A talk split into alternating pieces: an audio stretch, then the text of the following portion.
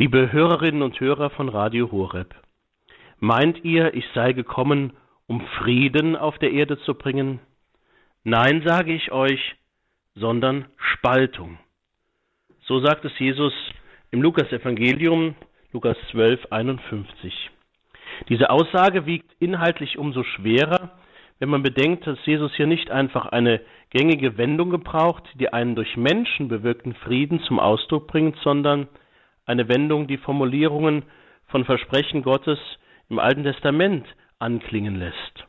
Und die Spaltungen werden dann in den folgenden Versen im Lukas Evangelium von Jesus illustriert. Diese Ankündigung, dass Jesus auf der Erde nicht Frieden bringen werde, sondern Spaltung, ist vor dem Hintergrund der Ausrufung des universalen Friedens im Zusammenhang mit der Geburt Jesu erklärungsbedürftig. Denn da heißt es ja Frieden auf Erden, den Menschen seines Wohlgefallens. Hören wir jedes Jahr in der heiligen Nacht, in der Christmette. Ist Jesus kein Friedensbringer, sondern ein Spalter? Zunächst ist festzustellen, dass die in Lukas 12, 51 gebrauchte Verneinung als Antwort im gesamten Neuen Testament nur an dieser Stelle vorkommt. Und auch das Wort Spaltung wird im gesamten Neuen Testament so nur hier gebraucht. Das lässt darauf schließen, dass es sich um eine vorlukanische Formulierung handelt, die vom dritten Evangelisten aufgenommen wurde. Das heißt aber nicht, dass die Aussagen dieses Verses im Hinblick auf ihren Inhalt isoliert dastünden, denn von Spaltungen ist bei Lukas auch an anderen Stellen die Rede. Die Spaltung aufgrund der Sendung Jesu verdeutlicht Lukas bereits in den Worten des Kreisen Simeon im Tempel an Maria. Siehe, dieser ist gesetzt zu Fall und Aufstehen vieler in Israel und zu einem Zeichen, dem widersprochen wird. Schon im Blick auf das Kind in Simeons Armen artikuliert Lukas die folgenschwere Einsicht, dass sich an Jesus die Geister scheiden.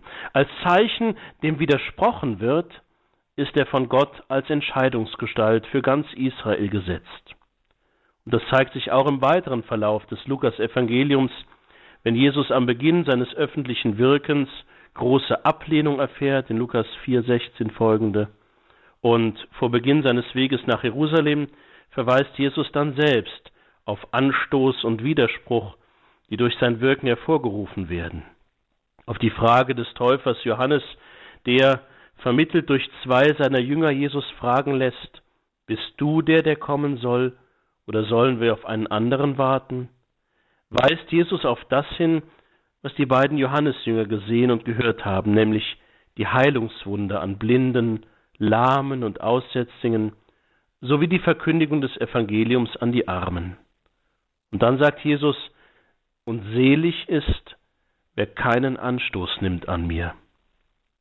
Bereits das auf Heilung ausgerichtete Wirken Jesu erregt Anstoß. Doch jene werden von Jesus selig genannt, die an seinem Wirken, an seiner Lehre keinen Anstoß nehmen. Sein Wirken, seine Verkündigung, seine ganze Person fordern zur Entscheidung heraus. Diese Entscheidung für oder gegen Jesus hat auch in eschatologischer Hinsicht weitreichende Konsequenzen.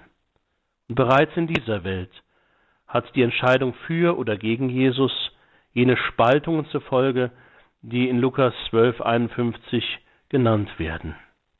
Das Motiv einer Entzweiung der Menschen als Anzeichen der Endzeit findet sich in der Verkündigung Jesu an mehreren Stellen, wobei die Spaltung die Gemeinschaft zwischen Menschen und Völkern betrifft und bis in familiäre Bindungen hineinreicht. Und die Wurzeln dieser von Jesus gebrauchten Motivik familiärer Spaltungen, die liegen schon im Alten Testament und in frühjüdischen Schriften, in denen vom Hass und Streit unter den Menschen am Ende der Zeit die Rede ist. Am Ende werden die Engel Gottes die endgültige Scheidung vollziehen, wenn zwei Männer auf dem Nachtlager sein werden, die zwar nach menschlichem Ermessen gleich erscheinen, von denen jedoch der eine gerettet und der andere verworfen wird. Lukas 17,34. Und gleiches gilt für die beiden Frauen, die am selben Ort Getreide mahlen, von denen jedoch nur die eine mitgenommen und die andere zurückgelassen wird. Lukas 17,35. Liebe Hörerinnen und Hörer, die einander zu widersprechenden scheinenden Aussagen in Lukas 2,14 vom Frieden auf Erden den Menschen seines Wohlgefallens und Lukas 12,51 folgende, wo Jesus davon spricht, dass er eben nicht gekommen ist, Frieden zu bringen, die sind im Gesamtkontext der großen Spannung zu betrachten, die das lukanische Doppelwerk, also das Lukas-Evangelium und die Apostelgeschichte, die aus einer Feder stammen, durchzieht. Nämlich dass Gottes Heil zu einer Scheidung führt zwischen jenen, die es annehmen, und jenen, die es zurückweisen. Das klingt bereits in den Worten des Kreisen Simeon im Tempel an und wird auch am Ende des lukanischen Doppelwerkes zum Ausdruck gebracht. Und die einen, so heißt es in der Apostelgeschichte 28, 24, die einen ließen sich durch seine Worte überzeugen, die anderen glaubten nicht. Uneins aber untereinander so heißt es dort, trennten sie sich. Die Selbstaussage Jesu reflektiert insofern die historische Erfahrung, dass die Hinwendung zum Christusbekenntnis häufig mit einem Zerbrechen der sozialen Beziehungen innerhalb der Lebenswelt der Christen einherging. Und das war schon in der Antike so. Liebe Hörerinnen und Hörer, vor dem großen Horizont der universalen Friedensverheißung, die sich im Kommen Jesu erfüllt, so glauben wir, ist Jesus zuallererst derjenige, der den Frieden Gottes bringt, der Friedensfürst. Es handelt sich jedoch nicht um einen billigen Frieden, nicht um einen Frieden um jeden Preis. Ein solches Missverständnis versuchen die Verse in Lukas 12, 51 folgende zu korrigieren. Wenn gemäß dieser Worte durch Jesu Sendung Spaltung in die Welt kommt, dann dient dies der Entscheidung der Menschen und letztlich ihrer Umkehr, um im Endgericht bestehen zu können. Das bevorstehende Gericht trägt somit zum Verständnis der Gegenwart als einer eschatologischen Entscheidungszeit bei. Entscheidend im wahrsten Sinn des Wortes ist hierbei das Verhalten gegenüber der Sendung Jesu. Die Entscheidung für oder gegen ihn hat Konsequenzen nicht nur für das Zusammenleben in dieser Welt, sondern auch für die Zukunft. Mit Jesus ist das endzeitliche Geschehen Gegenwart geworden. Wer ihm begegnet, steht in der Entscheidung. Der Friede setzt sich durch, wenn Menschen an Jesus glauben, mit dessen Kommen auf die Erde eine Friedensverheißung verbunden ist, die grundsätzlich allen Menschen gilt. Diese Friedensverheißung gilt gemäß lukanischem Zeugnis besonders den sozial am Rande stehenden, für den betrügerischen Oberzöllner Zachäus und den Schächer am Kreuz, wird der mit Jesus gekommene Friede zur Wirklichkeit. Der in Lukas 2,14 verkündete Friede, von dem wir jedes Jahr in der heiligen Nacht hören, entspricht dem Willen Gottes und ist zugleich ein beständiger Auftrag an jeden Menschen, an jeden von uns. Und dazu segne und beschütze sie der allmächtige und gütige Gott, der Vater und der Sohn und der Heilige Geist. Amen. Gelobt sei Jesus Christus in Ewigkeit. Amen.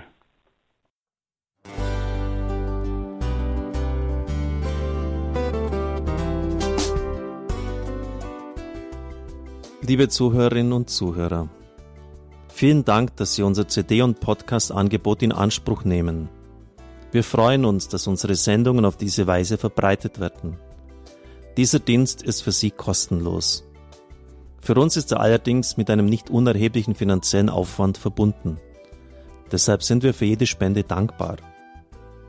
Alle Bankverbindungen unserer Spendenkontos können Sie über unsere Homepage horeb.org unter dem Menüpunkt Spenden einsehen. Dort besteht auch die Möglichkeit, online zu spenden. Natürlich nach den neuesten Sicherheitsstandards. Sie können diese Informationen auch bei unserem Hörerservice unter der Telefonnummer 08328 921 110 erfragen. Ich wiederhole die Rufnummer 08328 921 110. Vergelt's Gott für Ihre Unterstützung. Ihr Pfarrer Kocher.